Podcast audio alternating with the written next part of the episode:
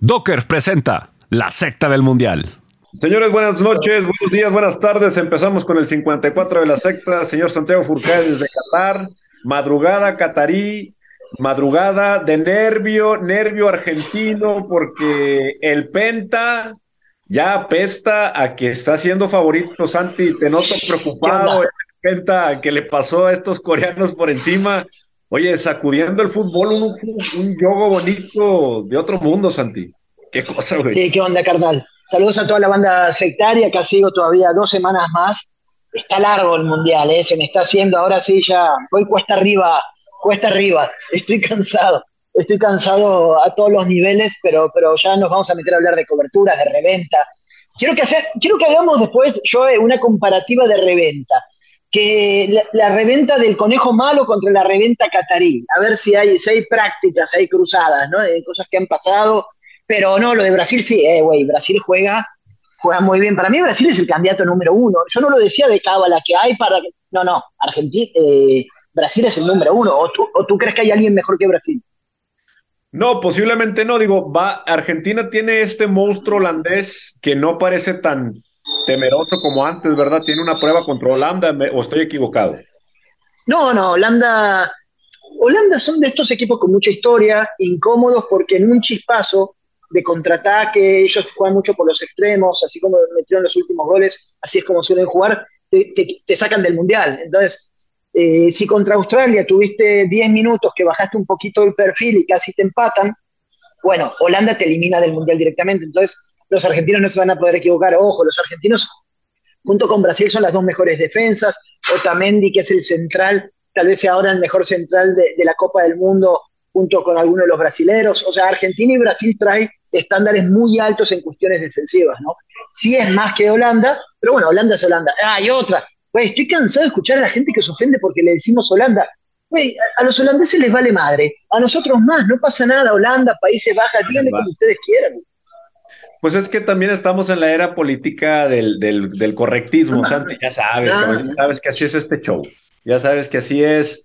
Eh, los menos ofendidos son los holandeses, los holandeses, pues yo.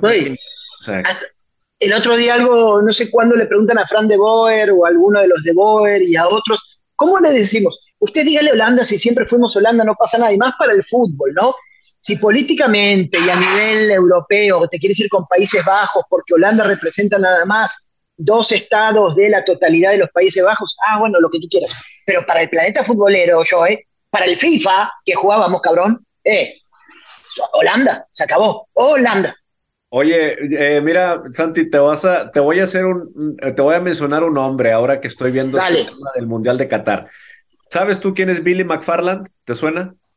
Es un sí, totalmente. Es un personaje tuitero, pero realmente el, el nombre es de... El, verdadero el empresario que hace el Fire Festival, ¿te acuerdas de este, este documental de que se trata de hacer en la isla de Pablo Escobar? ¿Te acuerdas o no te acuerdas de eso?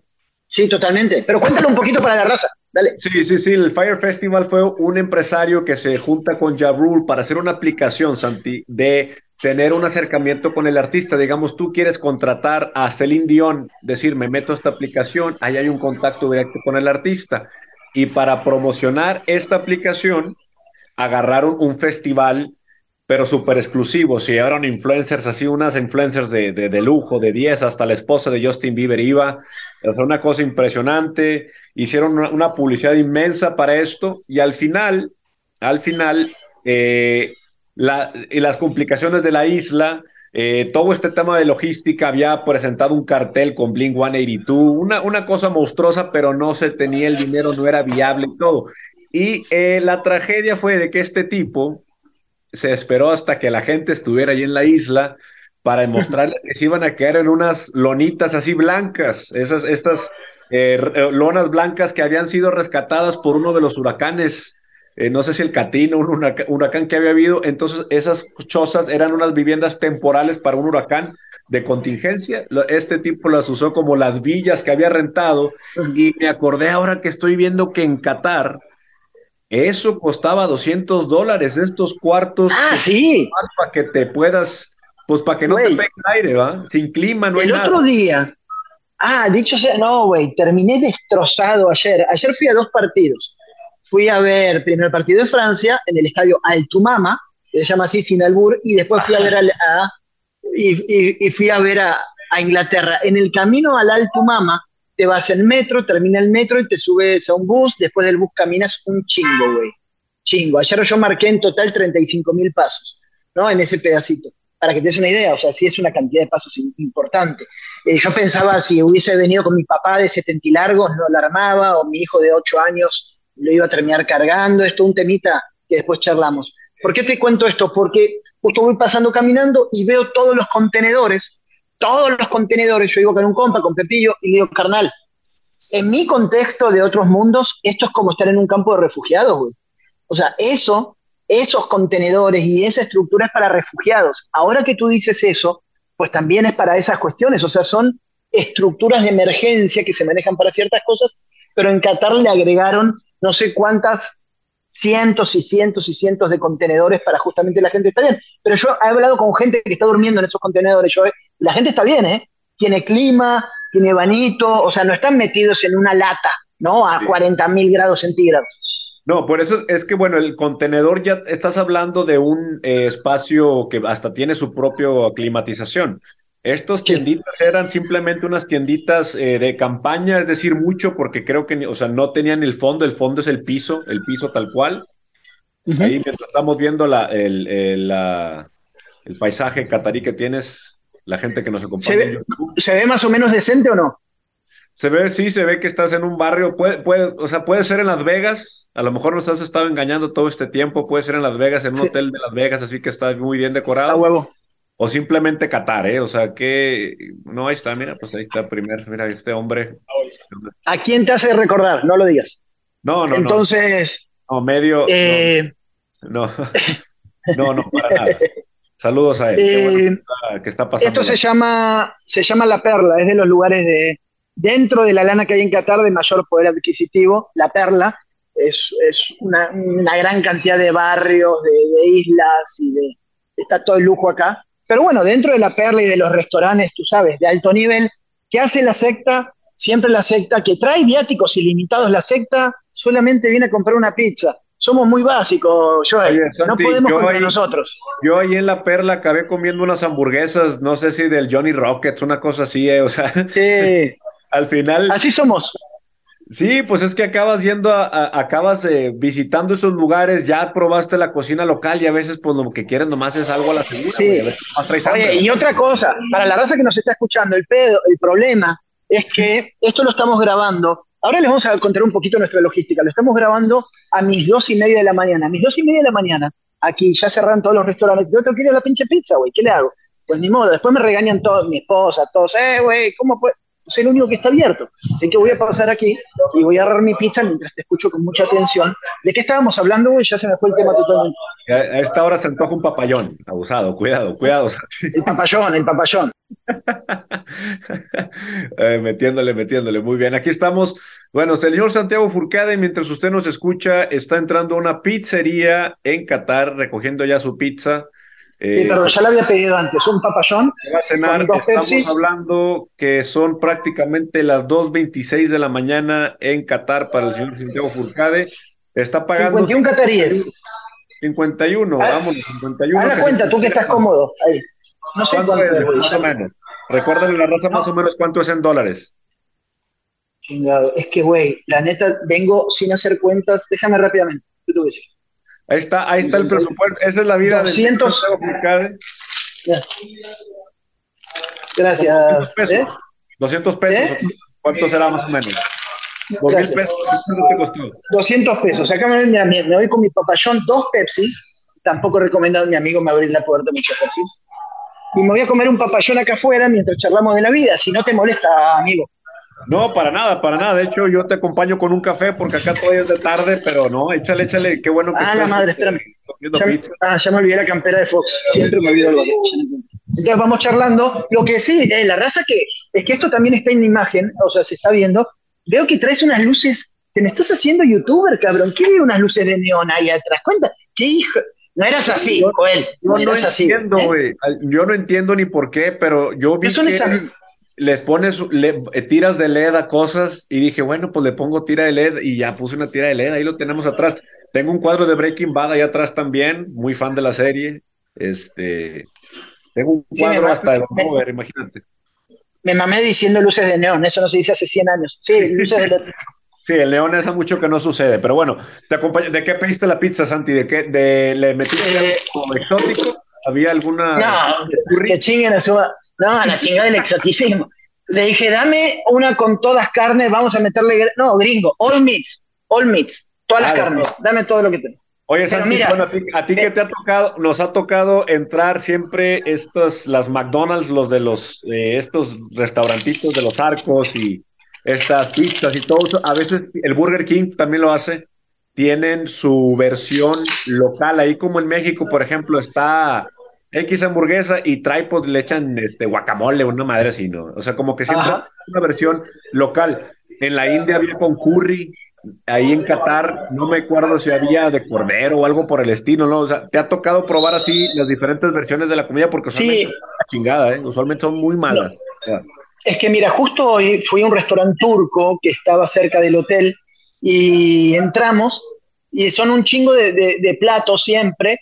En esta parte del mundo es, todo tiene mucho arroz, siempre arroz, ¿no? Arroz para todo, te meten mucho arroz y es o pollo o cordero, esa es la verdad. En esta parte del mundo, la parte musulmana, se come cerdo, entonces no hay jamón ni, ni, nada de ese tipo de cosas. Pero todo es eso, son 20 platos diferentes, todo entre pollo, carne, eh, carne de res y, se acabó. Como en México, o sea, en México en cada esquina tenemos un pollo rostizado, carnal, ¿o no? Sí, sí, sí, definitivamente. A mí lo que me gusta de las comidas asiáticas, fíjate, siempre es la diferencia del arroz, porque si lo sientes. En la India es el basmati, es un arroz así. Ah, sí. En la, acá para ya para, en otros lugares es el, es el jazmín, en Tailandia, por ejemplo, el arroz jazmín, muy bueno también. Pero ahí en la, acá, en, acá en México, ¿cuál es, güey? Yo no sé, es el... No, aquí no hay nada. En, en, después está el risotto, en, México es arroz, ¿no? Arroz, arroz, arroz. Sí. ¿Qué arroz hay? italiano, sí, pues en arroz yo me acuerdo de las cajitas, unas cajitas que mi mamá se traía a Macallen, güey, que es el que por alguna razón las jefas de Monterrey les gustaba traerse el arroz de, del arroz de allá como si el de el arroz de Macallen como si no estuviera bueno y el de el de el de Monterrey, pero aquí pues te vende la bolsita de, arroz extra grano, una cosa así. Dejamos de ¿Tú no, tú no sientes como que dejamos de traer cosas de Macallen, güey, como que ya eso de, ay, tráeme un Flaming Hot y todo ese tipo de cosas como como que dejamos de pedir cosas en Macallen o sí, tú todavía pides la Pepsi, es diferente allá. ¿Pides algo, no? ¿O alguien que conozcas? Yo, a mí me gusta, fíjate que, bueno, están muchas de esas tiendas, Santi, que venden estos productos, güey, se están llevando un billete. Abrieron mucho durante la pandemia cuando tocaba. Ah, la vi, sí. Sí, sí, sí, cuando tocaba de que, oye, pues este, no puedes pasar para allá y estos vatos empezaron a traer, a traerse botana, fritos y doritos. Yo lo único que siento que sí sabe diferente son los doritos. Los doritos sí, o de repente la, la, cervecita esta 64 veces allá no la consigo, y aquí ah, sí. Allá sí te la traes, por ejemplo, La que está muy mamadora es la, la Michael, la, Ultra la dorada, la Gold. Sí, esa está buena también. Esa sí está buena, carísima, pero, pero, sí está buena. Pero, pues no, no hay mucho más. Encuentran mucho. No, yo creo que ya se acabó esa modita. Ya, pues ya ahorita ya vas y te lo traes tú. Es que también esos vatos se la maman. Una vez tío, fui con un compa y agarramos dos galletas y unos, no sé, dos galletas y unos, un cereal o no sé qué. Andaba monchoso el compa, ¿verdad? Y eran como mil bolas, O sea, mil ah, bolas. Pero los de Monterrey. Los mejores estilos para ver el mundial están en Dockers. Descubre por qué estos pantalones tienen el mejor fit y confort. Consigue estilos casuales y atemporales en dockers.com.mx.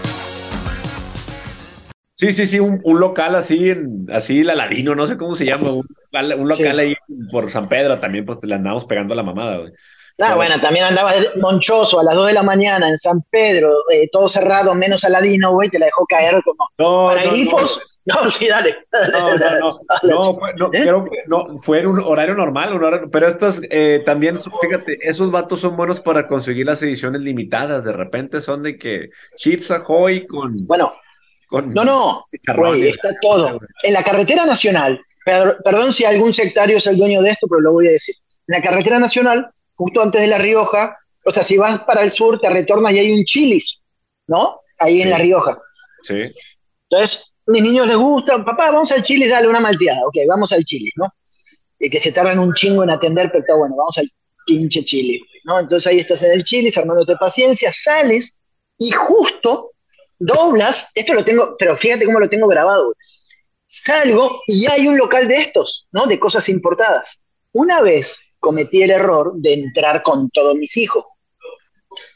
Y le dije, elijan algo cada uno, no hay pedo, güey, ¿no? Entonces, las chips Ahoy edición limitada menta de, no sé, ¿no? De, de Cincinnati. Está bueno, está, está, todo.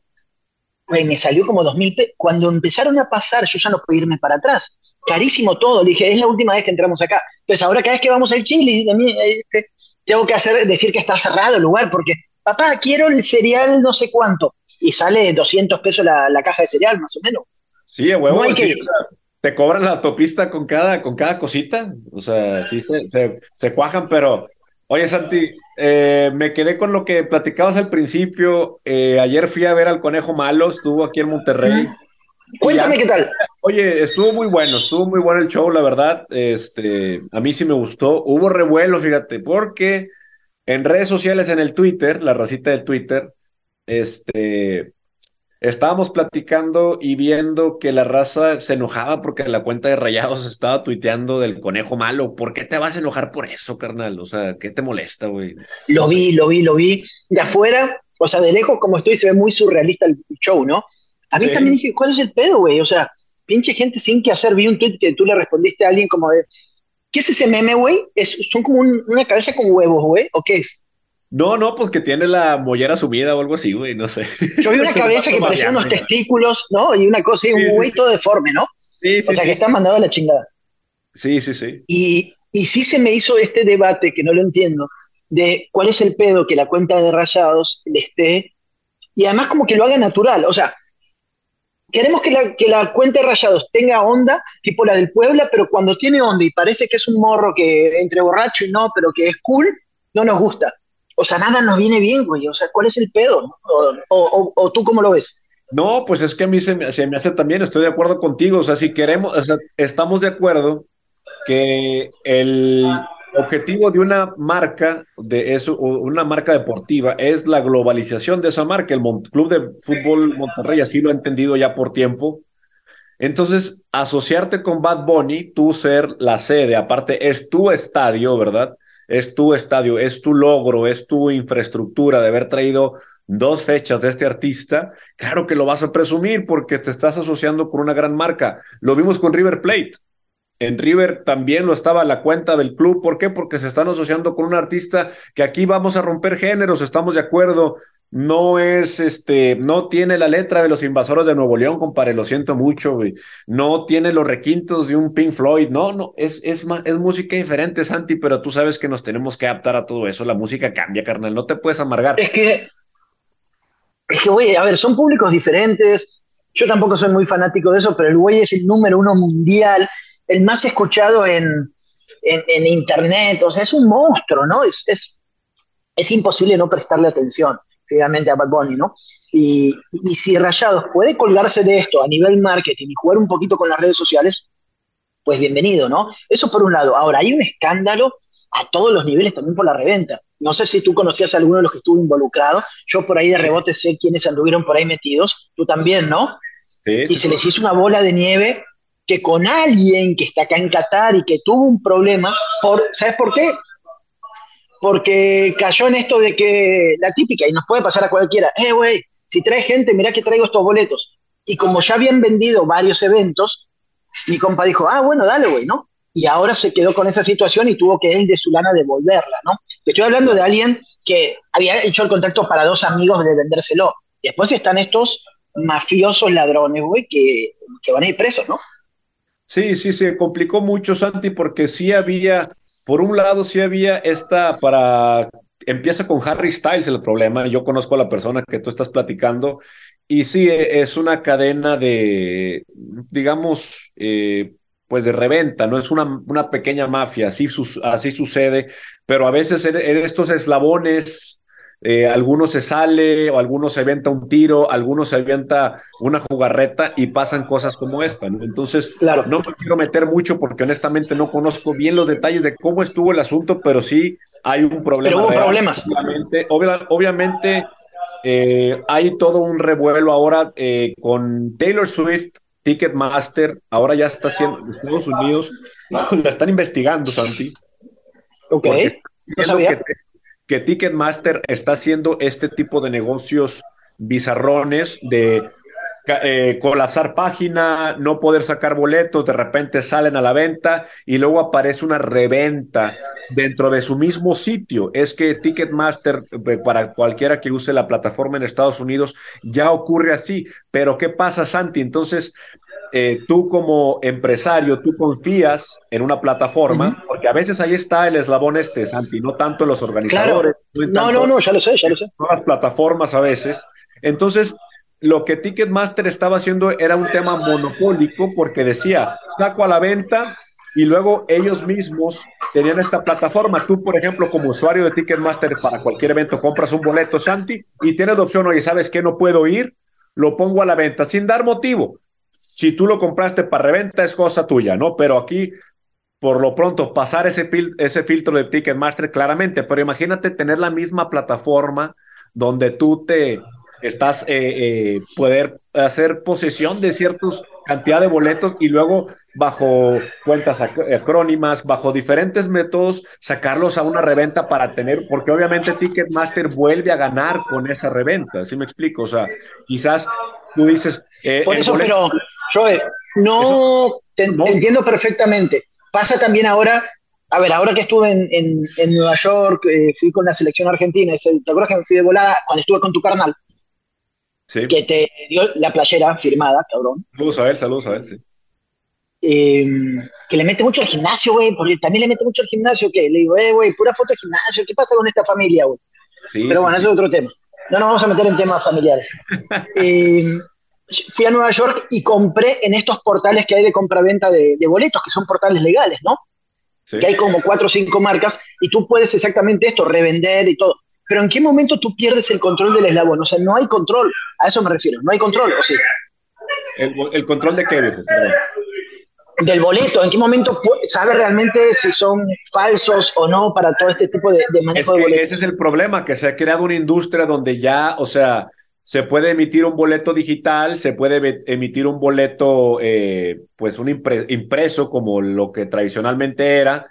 Tú antes, Santi, ese boleto impreso, pues este, prácticamente lo mostrabas, pero ahora como estamos limitados a este código de barras, este código de barras que es la llave, pues se dobletea la venta de boletos y a lo mejor tú puedes tener durante todo el tiempo un boleto que es válido.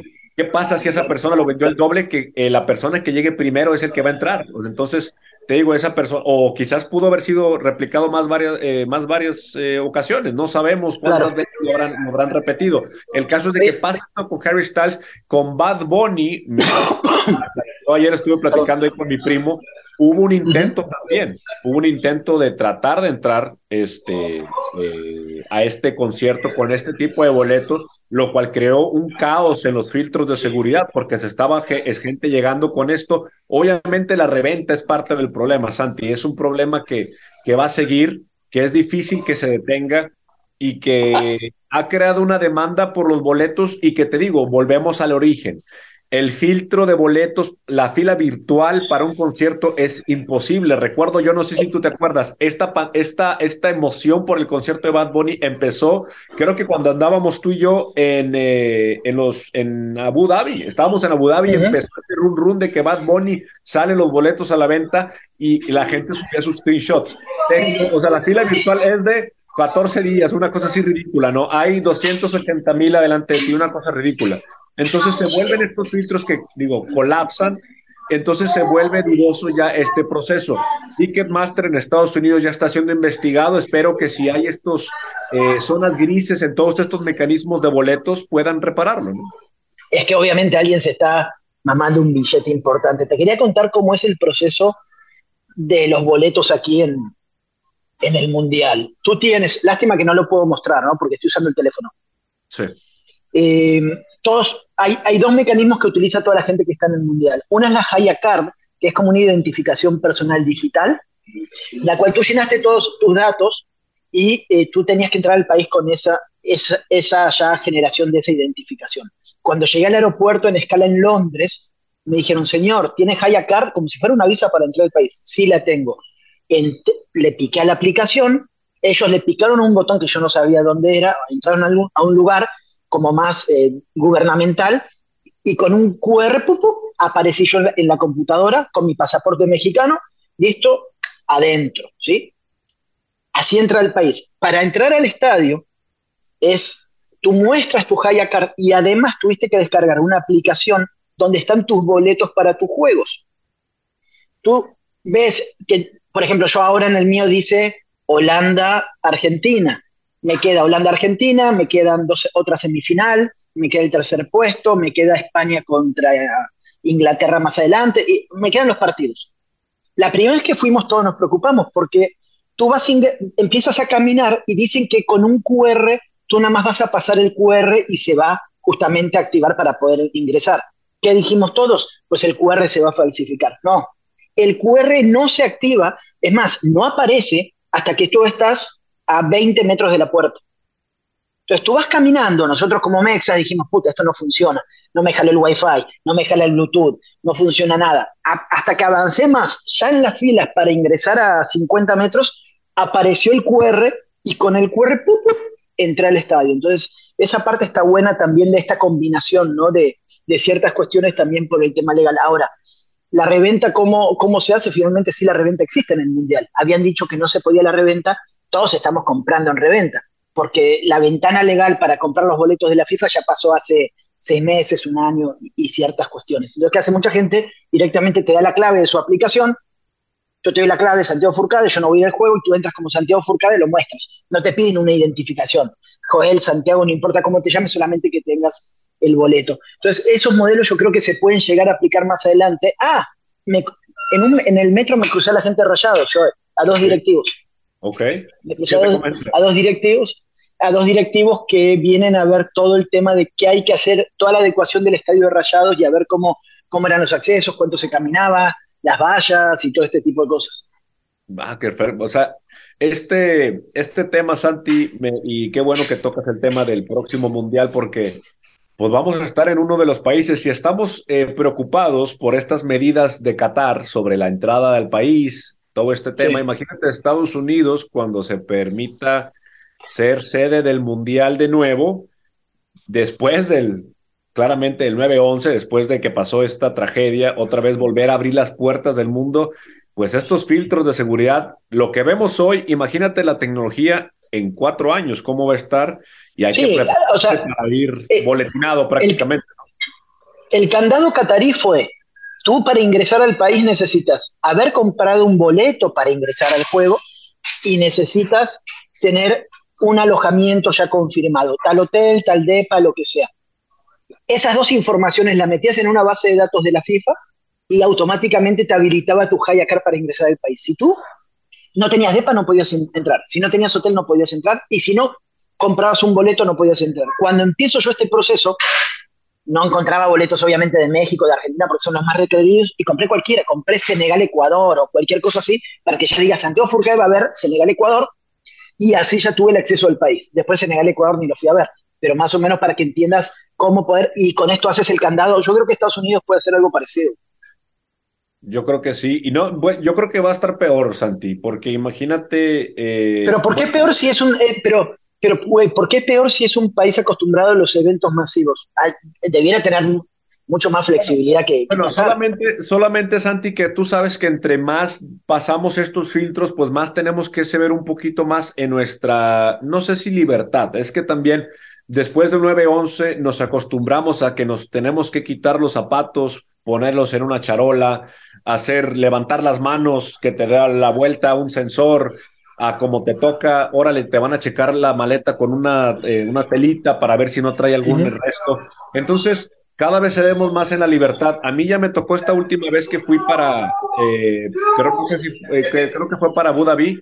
Yo nada más me paré frente, yo ni se puse mi pasaporte, me paré frente a una pantalla, me escaneó Sí, me puso Joel Cano y para adentro, o sea, literalmente biométricamente ya tenían mis datos ahí. En, ahora, los gringos... los requisitos, ¿eh? A ver, bueno, tú eres gringo, entonces no te das cuenta tal vez, pero ya en los, en los, en los aeropuertos gringos ya también te vas directo. O sea, ya no te están pidiendo nada, o sea, pones tu cara y, te, me están dejando pasar. O sea, ya también le agregaron esta parte no biométrica, supongo, o como se diga. Claro. Sí, así, así ha pasado. Así ha pasado, sí, realmente sí, eh, cada vez lo veo más seguido, pero ojo, o sea, por ser, eh, como dices tú, yo tengo el pasaporte americano, claramente es algo que simplemente por, eh, creo que ahí mismo lo tiene, ¿no? Y aparte, mira, yo estuve en la militar, yo en la militar puse todos los dedos y toda la jeta, entonces, o sea, desde ahí te agarran pero ya yo creo que para en cuatro años yo creo que va a ser hasta un requerimiento este tema de la reconocimiento biométrico completamente facial. Y, otra, y otra, y otra, o sea, no deja de ser un negocio, son bases de datos, es millones de datos de información de Big Data que después la puedes utilizar de otra manera. Entonces, ahora que está de moda que Elon Musk, que dice que si lo van a suicidar, bueno, de eso hablamos en otro programa, hay mucho para hablar en otros programas, ¿no? Así es para, para, podemos ir cerrando este, ¿cómo vamos de tiempo? Ya, nos vamos, Santi, nos vamos porque se acaba el 54 de la secta, nos preparamos, tenemos tema pendiente para el 55. Samuel García parece que se destapa como candidato a la presidencia. Espero que sea un mal chiste, pero eso escúchenlo en el 54, Santi. No, increíble. Yo no, no aprende este chico, no aprende, no aprende, no aprende. Te juro que me cae bien. Tengo amigos, amigos en común todo, pero, pero digo, no puede ser, no, no, viste lo que hizo el Bronco? ¿no? Bueno, ¿sabes qué? Bueno, lo hablamos en el próximo capítulo, si no me empiezo a soltar y mejor me guardo. Así es, señores, gracias a nuestro patrocinador y tenemos preguntas de la secta Santi, lo vemos en el que sigue. Hecho, dale, bye. Vamos a todos, cuídense. Dockers presentó la secta del Mundial.